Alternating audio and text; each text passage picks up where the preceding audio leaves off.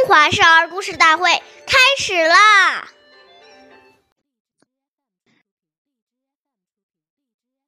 岁月易流逝，故事永流传。大家好，我是中华少儿故事大会今日讲述人张冰雨，我来自小季金喇叭少儿口才钢琴艺校。今天我给大家讲的故事是《汉惠帝敬老》第二十一集。汉惠帝刘盈是汉高祖刘邦的儿子，被立为太子。刘邦很不喜欢刘盈，所以总想废掉他太子之位。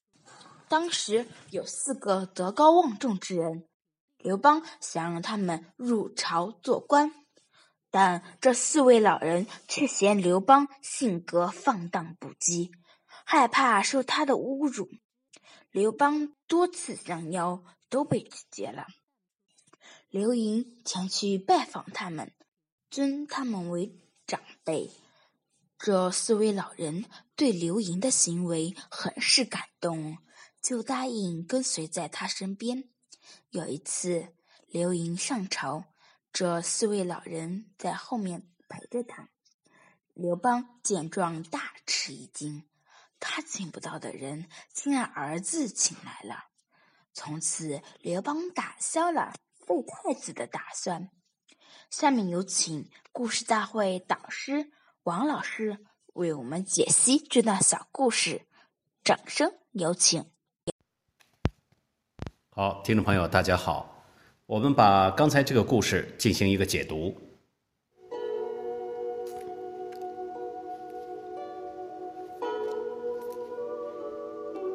刚才这个故事呢，讲的都是体现出一种对长辈的恭敬之心。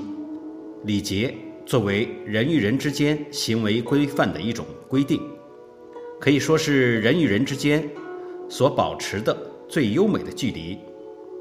这种自然的品德，如果我们遵守的话，相处起来就感觉非常舒服、和谐，不会觉得唐突。